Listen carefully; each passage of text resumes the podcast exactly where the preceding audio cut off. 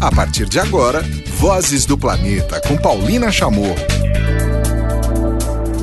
Olá, tudo bem? Começando a primeira edição do Vozes do Planeta de 2017. Eu tô muito empolgada, tem muita novidade no programa, muita música boa, muitos entrevistados super interessantes, muitos temas bem pertinentes para esse ano que vai ser um grande desafio na temática socioambiental. Antes da gente começar com música, já vou avisando, tem uma super história do fotógrafo Luciano Candizani, já o nosso colaborador aqui no programa, ele foi escolhido escolhido o primeiro brasileiro a participar do júri do WordPress Photo, que ele está lá em Amsterdã agora julgando essas fotografias que foram produzidas eh, principalmente no ano passado. Então, um grande abraço, ele vai trazer muita novidade aqui para o programa. E também já vou avisar que a gente tem a estreia do espaço Minuto do Clima com o grande jornalista, especialista neste tema de mudanças climáticas, o Cláudio Ângelo. Ele vai até pedir música no final. E hoje o nosso nosso assunto central no Vozes do Planeta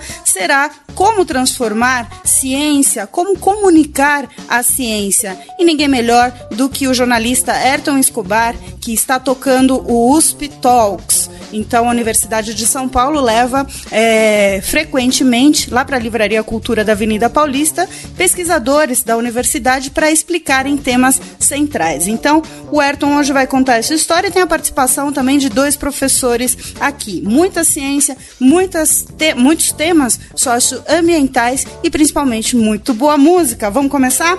Tem Elilo Negro com San Juan Project. Vozes do Planeta com Paulina Chamorro. Muito bem, então, primeira participação aqui no Vozes do Planeta, essa conversa que eu tive com o jornalista Ayrton Escobar, ele é especialista em temas científicos, principalmente, escreve inclusive para Science, mas ele toca o projeto chamado USP Talks, a Universidade de São Paulo, que convida, que leva é, dois professores e mediados pelo Ayrton, então ele vai contar desse desafio, como surgiu o projeto. Vamos lá. Tudo bom, Paulina? Que ótimo, obrigado pelo convite.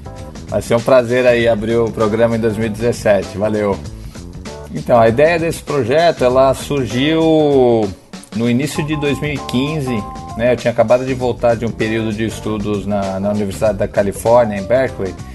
E aí, numa conversa casual com o, pró-reitor de pesquisa da USP, o professor Krieger, ele falou: Ah, a gente estava querendo fazer algum ciclo de palestras, alguma coisa em parceria com o Estadão, né, para aproximar um pouco mais a, a, comunidade acadêmica da sociedade e tal, né? E eu falei: Pô, joia, vamos, vamos juntar forças aí. Mas a ideia inicialmente era aquela coisa bem padronizada, fazer dentro da universidade, chamar as pessoas. Tal. Eu falei: Não, pô, você quer conversar com a, com a sociedade? Então não é chamar a sociedade para dentro da universidade, é levar a universidade para fora dos seus próprios muros, né? E ir até a sociedade e, e vamos fazer isso na Avenida Paulista, pô. Vamos, vamos levar a USP para Paulista e botar a galera lá para conversar com, a, com as pessoas sobre temas que, sabe, são importantes, que estão no noticiário. E aí a coisa foi crescendo e, e virou, né? Virou o USP Talks e nesse formato que é todo mês, a gente fez uma agenda de toda a última quarta-feira do mês, na hora do almoço, a gente teve essa ideia de, de, fazer na hora do almoço para pegar essa, a galera que está andando na Paulista, no, nesse horário, né, nesse break, nesse lunch break. E tem muita gente circulando ali pela Livraria Cultura, né, onde ocorrem os eventos. Então a gente falou, em vez da gente competir com mil outros eventos à noite, né, vamos, vamos arriscar, vamos tentar fazer na hora do almoço. E, e aí então, uma vez por mês a gente escolhe um tema, seja é, jornalisticamente, e aí entra o meu olhar como jornalista, né, de, de não trazer um tema puramente de interesse acadêmico, mas alguma coisa que esteja bombando, entre aspas, na, na mídia, né, é, e pegar dois professores de preferência da USP, mas não obrigatoriamente, também a gente trouxe gente de outras instituições, para falar sobre esses temas de uma forma bem simples, bem didática e bem é, é, informal né, com as pessoas. De, de, de despir os professores de toda aquela aura, né? E hierárquica que existe dentro da academia. Fala, não, você está indo lá para tipo trocar ideia com a galera. Eu, eu, faço um media training, uma meio que uma lavagem cerebral com os caras antes, né? Pra falar, ó, pega todas as coisas, esses protocolos, essas coisas, essas formalidades das suas aulas, tal, joga tudo fora, né? Você tá, imagina que você está na sala da sua casa conversando com um grupo de amigos. Essa, essa é a ideia, né? Então, sem termo técnico, sem PowerPoint, né? São palestras só orais e, e sem gravata, né? Pô, vai lá para conversar com, com as pessoas mesmo, né? Daqui a pouquinho tem mais Ayrton Escobar falando do USP Talks. Agora a gente vai com mais música. No programa tem o John Pissarelli, um disco ótimo que ele fez com as músicas de Paul McCartney tem Let Me In. Ouvimos o John Pissarelli aqui no Vozes do Planeta e agora a gente segue a conversa que eu tive com Ayrton Escobar, jornalista, especialista em temas científicos, temas ambientais. Ele está tocando e mediando essas conversas com professores da Universidade de São Paulo, lá na Avenida Paulista. Este ano vai ter novos temas, novas edições. Então agora ele vai falar sobre como encontrar tudo isso na rede, como você pode assistir essas palestras mesmo que já tenham passado. Vamos lá. É, a gente transmite os eventos ao vivo pelo YouTube e num período de 48 horas, né, os eventos são na quarta e até o final do dia na sexta-feira a gente já tinha os vídeos editados e, e publicados no canal, no nosso canal do YouTube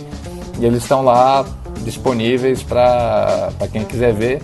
E é legal que como são temas que não são coisas pontuais, né? Por exemplo, violência contra a mulher, mudança climática, são temas que vão estar tá aí pra, por um bom tempo, né? É, então são, são, é um conteúdo que vai permanecer relevante por bastante tempo. Né? Isso é uma das orientações que eu, dava, que eu dou para os palestrantes. não faça uma palestra, faça uma apresentação que seja que, perma, que continue sendo relevante para quem vai assistir daqui dois, três, cinco anos, entendeu? Não focando em na COP, né, naquela reunião que está acontecendo, mas no, no assunto, no, no, grande tema mudança climática, né? Aí alguém vai assistir, vai fazer um Google daqui dois anos, ah, mudança climática, sei lá, e encontrar esse vídeo, pode assistir a palestra e ela vai continuar sendo trazendo um conteúdo relevante. A gente tem, tem o canal no, no YouTube, né? É só fazer uma busca por USP Talks, é, vai encontrar. A gente tem também uma página no Facebook e a, a nossa divulgação basicamente é pelas redes sociais, principalmente o, o Facebook. E então a gente está tá definindo ainda o, o qual vai. Na verdade, os assuntos são definidos meio que em tempo tempo real. Então a gente tenta fazer uma programação para cada três meses, mas sei lá, a gente faz um plano de falar de mudança climática e aí tem acontece algum, alguma outra notícia sobre um outro assunto que vira um, um grande tema e a gente vai mudando e vai adaptando, né? Então, não sei ainda o que, que a gente vai abordar uh, no, no, no, no, nos primeiros eventos, mas vai ser em março, de março a novembro. E então fica o convite aí para galera achar nossa página no Facebook, nossa página no YouTube, se inscreve lá e assim que a gente tiver a programação pronta, vamos, a gente vai divulgar por, por esses canais. Agora vamos com mais música aqui no Vozes do Planeta. Tem a banda chamada Lala, foi uma descoberta incrível, veio pelo Spotify. Lala é uma banda peruana e essa música ultra natural chamada Mango. E agora aqui no USP Talks, falando sobre mudança climática, Frederico Brandini, diretor do Instituto é, Oceanográfico da USP, é, foi falado sobre esses dois importantes ambientes, né, primordiais nessa discussão sobre mudança climática, oceanos e Amazônia. Né? No seu caso, você falou de uma proporção é, muito importante do, desse serviço que, que os oceanos prestam hoje, que é a absorção de carbono, né? É, você falou de 30% do, dos oceanos, 30% as árvores e 30% desse carbono perdido. Mesmo assim, é, os oceanos estão perdendo essa capacidade. A gente não sabe o que pode acontecer quando eles perderem essa capacidade. É isso, Frederico? É exatamente isso, exatamente isso. Quer dizer, não basta, ele tem um limite para essa absorção do carbono, né? Porque o carbono, quando ele é absorvido, ele é usado na fotossíntese para sintetizar matéria orgânica. A fotossíntese, a produção primária não é apenas fotossíntese. Você para fazer um tecido orgânico, você precisa de todos os elementos químicos. Nosso corpo tem vários elementos químicos. E se eles não estão disponíveis, você faz uma certa proporção, esse CO2 não é utilizado. É utilizado, mas vira polissacarídeo, né? E então e, se essa biodiversidade for ameaçada, ela vai, é, ela vai comprometer um pouco esse processo, essa capacidade de absorção. Né? Os organismos que calcificam são muito importantes, eles são reservatórios de carbono muito importantes e a acidificação está prejudicando isso. Então, o problema é os oceanos perderem esse potencial de gerar esses serviços para nós. E fora a pesca, que está acabando, não tem mais peixe nesse planeta. Em 2050 já está condenado a acabar, não vai ter mais pesca comercial. Vai ter peixinho no mar para você pescar, mas não vai compensar mais. Né? Tem um estudo que diz que vai ter mais plástico que peixe. E é verdade, já tem muito plástico. Né? Os relatórios de meio ambiente das Nações Unidas já relataram centenas de milhares de peças de plástico no fundo dos oceanos. Né? É, isso é um problema grave. Toda a porcaria da sociedade humana vai para o mar por causa da gravidade. E o mar é o grande repositório disso tudo, né? Químico, sólido, e fica ali se aguentando, né? É uma pena, porque a sociedade global precisa se educar para isso. Porque o mar tem um papel fundamental nesses processos todos, né?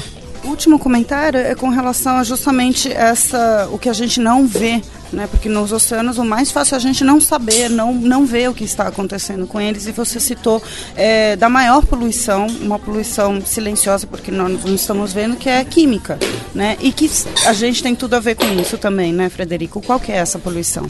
É, praticamente aquela poluição do dia a dia, dos orgânicos persistentes, né? Nós consumimos muito cosméticos e muitos remédios, né? A revolução bioquímica da farmacologia do pós-guerra foi uma coisa impressionante, né? Hoje em dia todo mundo toma um anti-inflamatório, um antidepressivo e um anticoncepcional. A revolução sexual da década de 60 botou todo mundo tomando isso.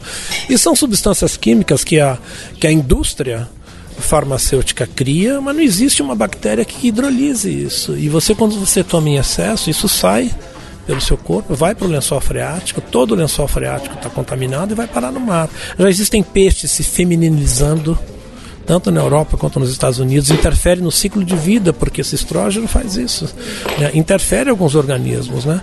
E isso bioacumula na teia alimentar também. Então, é absolutamente imprevisível o que isso pode acontecer a longo prazo. E você não retira isso da água, não adianta você fazer, não, não descontamina.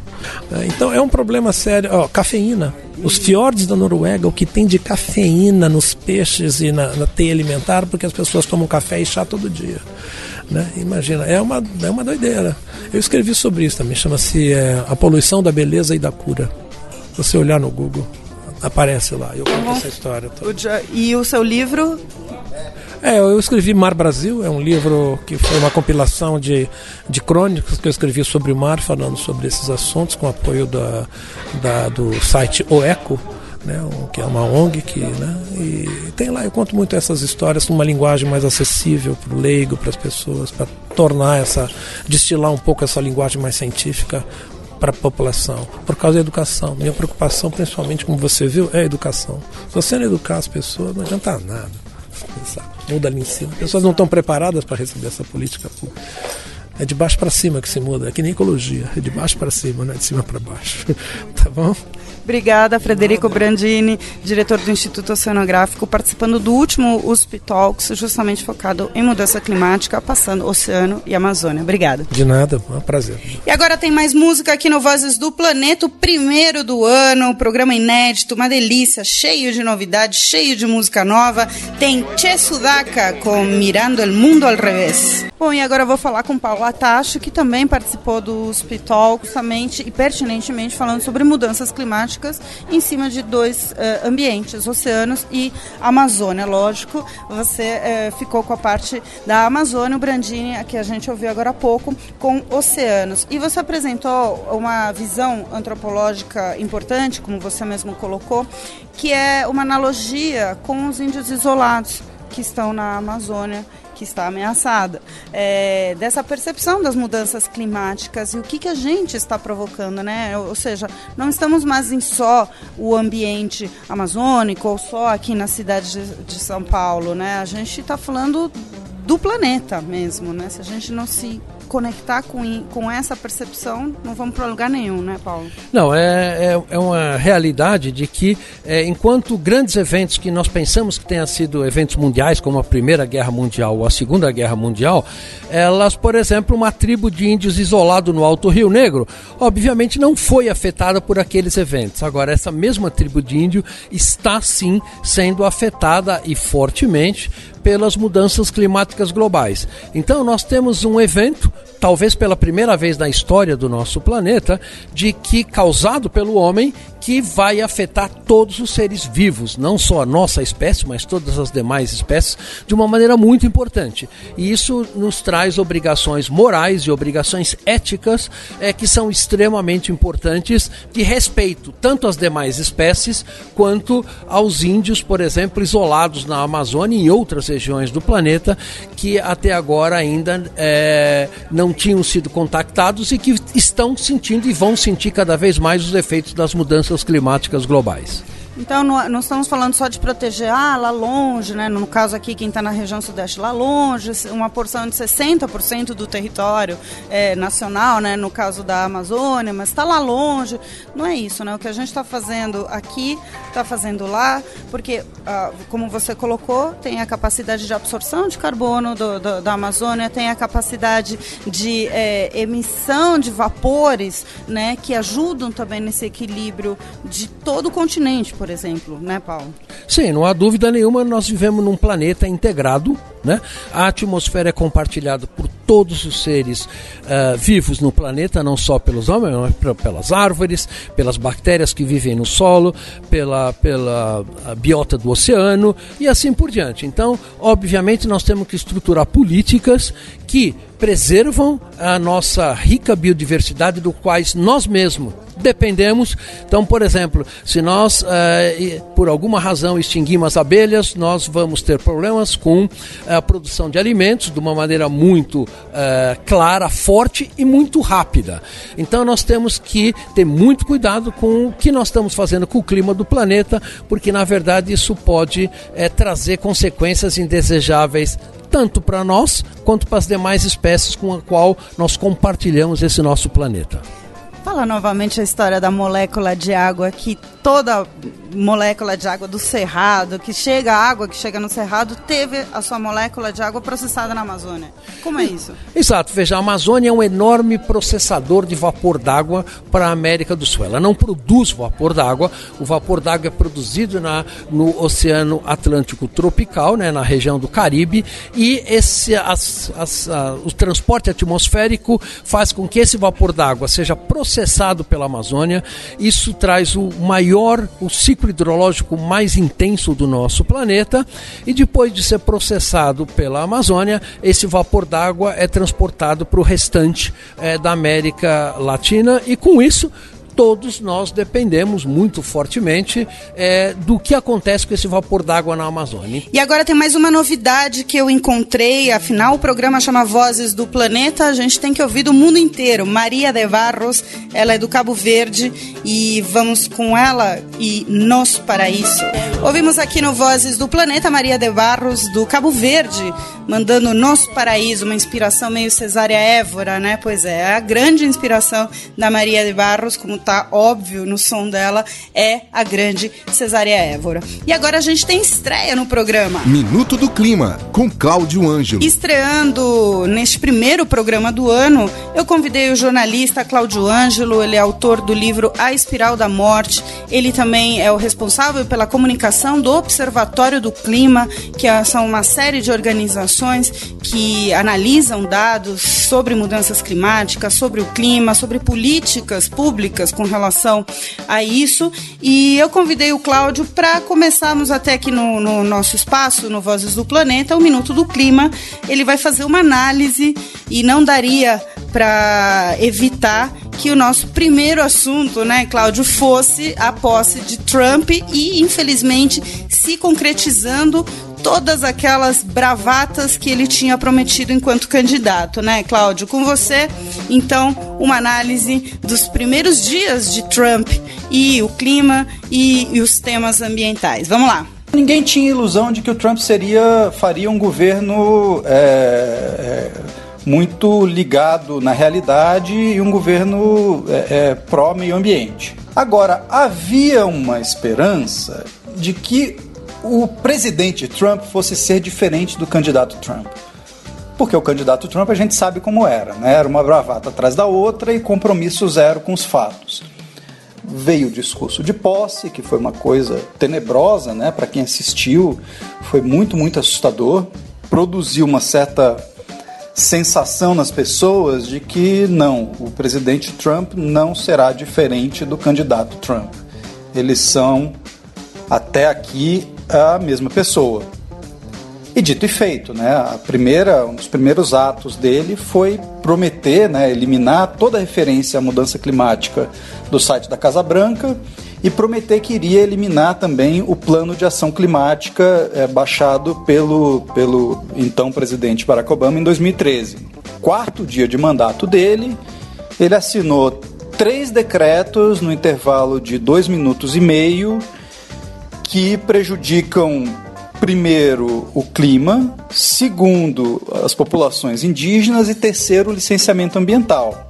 Isso em quatro dias. Imagino que ele vai fazer em quatro anos de mandato. Bom, essa foi a primeira participação aqui do Cláudio Ângelo, jornalista do Observatório do Clima. Ele vai trazer toda semana aqui dentro do programa uma análise, uma atualização ou comentários do que, que tem acontecido no mundo e as consequências das mudanças climáticas aqui no espaço. Cláudio, como é primeira participação, né? É o primeiro programa Acho que você curte música, né? Você é músico também.